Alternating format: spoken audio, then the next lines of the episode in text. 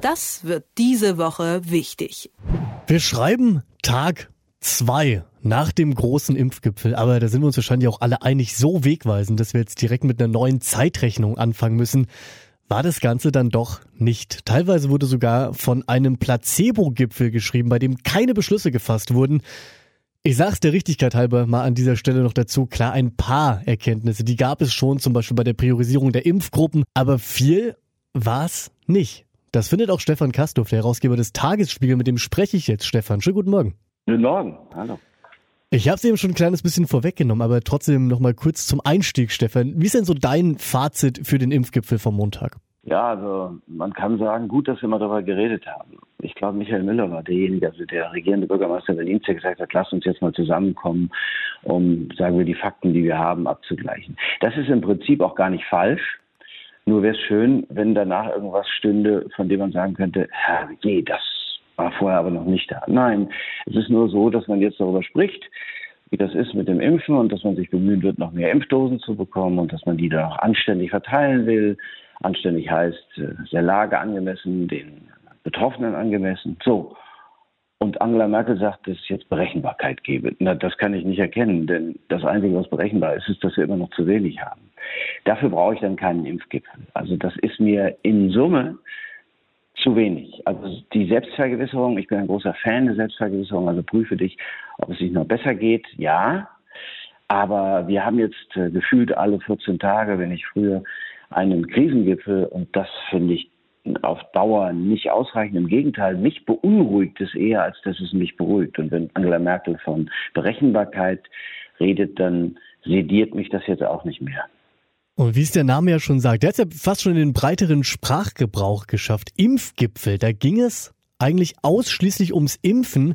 Und generell scheint es ein wenig so zu sein, als wäre der Impfstoff auch die einzige richtige Langzeitstrategie der Regierung. Findest du das gefährlich? Na, gefährlich ist ein großes Wort in dem Zusammenhang. Man muss ein bisschen vorsichtig sein mit solchen Worten jetzt, weil die Pandemie insgesamt ja tatsächlich gefährlich ist. Aber sagen wir mal so, ähm, ich finde, dass dieser, dieser Impfgipfel uns ja nicht, nichts Wirkliches gebracht hat, außer dass wir kurzfristig den Impfrückstand zu den anderen Ländern nicht aufholen können.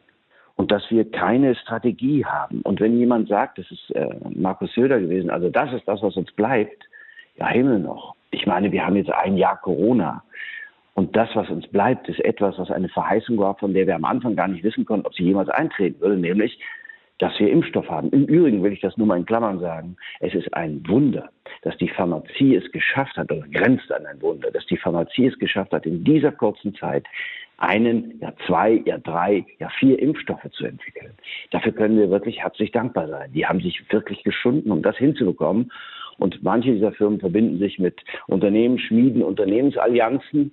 Und das ist für uns alle von großem Vorteil. Dennoch vor einem Jahr hätte das niemand sagen können, vor einem halben Jahr noch nicht wirklich.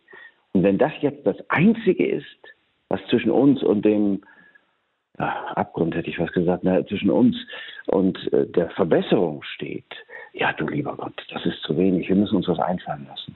Du hast es ja schon angesprochen. Es wurde am Montag so ein bisschen klar, dass in den kommenden Wochen jetzt auch immer noch keine verbindlichen Aussagen getroffen werden können, wann, wo, wie viel Impfstoff vorhanden sein wird.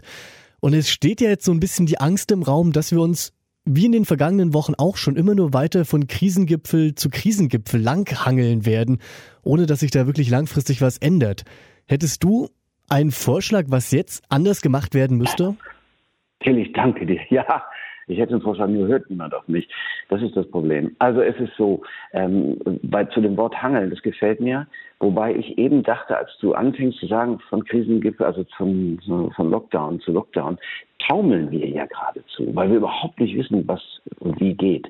Da habe ich immer mal wieder äh, das Beispiel, habe ich auch schon ein paar Mal gesagt, ja, ähm, der Boris Palmer in Tübingen, in der Stadt Tübingen, nicht im Landkreis, der hat ja eine Menge richtig gemacht. Die Inzidenz bei ihm ist ziemlich, ziemlich niedrig, übrigens auch Bremen. Warum? Weil sie auf die Risikogruppen geschaut haben. Das ist das Erste, was man sowieso hätte früher, viel früher tun müssen. Also auf die über 80-Jährigen, auf die Menschen in Pflege und in anderen Heimen, da hätte man sehr viel mehr Schutz bereithalten müssen und sehr viel mehr FFP2-Masken schon haben müssen und Schnelltests und alles das. Warum haben wir noch, warum hast du, warum haben ich, warum können wir nicht in die, äh, in die Apotheke gehen und Schnelltests kaufen? Ja, damit wir wissen, immer mal wieder selbst ah, da ist jetzt alles in Ordnung. So, jetzt mein Vorschlag.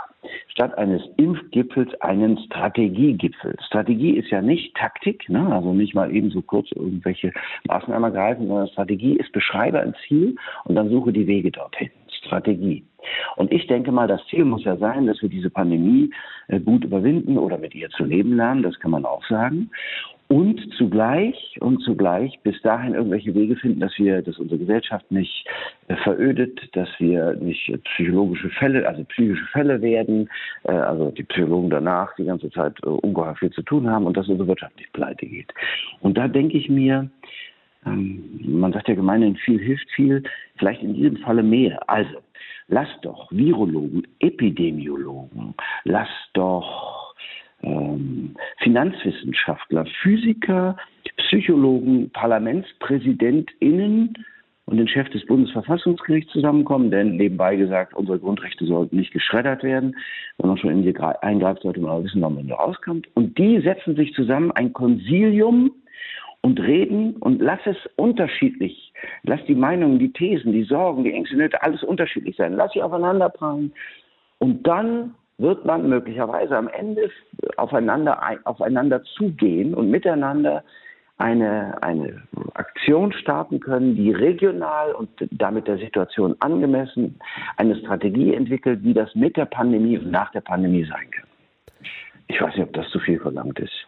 Also ich fasse nochmal kurz zusammen. Du nennst es Strategiegipfel. Es ist ein großes Treffen, bei dem verschiedenste Interessensvertreterinnen und Interessensvertreter zusammenkommen werden ja. und dann eben die Probleme gemeinsam alle an einem ja. Tisch oder in einem Zoom-Raum versuchen zu klären. Ja, und wenn es nicht, wenn es nicht an einem Tag geht, dann an zwei Tagen. Es ist ja so, ich möchte ja, dass auch Menschen, die völlig unterschiedlicher Meinung sind, also sagen wir mal Herr Drosten und Herr Stör, der ehemalige SARS-Koordinator der Weltgesundheitsorganisation, dass die ihre unterschiedlichen Meinungen austauschen über Inzidenz. Warum ist 50er Inzidenz jetzt wichtig, während Herr Stör, der ehemalige SARS-Koordinator der WHO, ein äh, anerkannter Epidemiologe sagt, in unseren Breitengraden ist das überhaupt nicht zu erreichen. 120 bis 160 sind auch schon gut.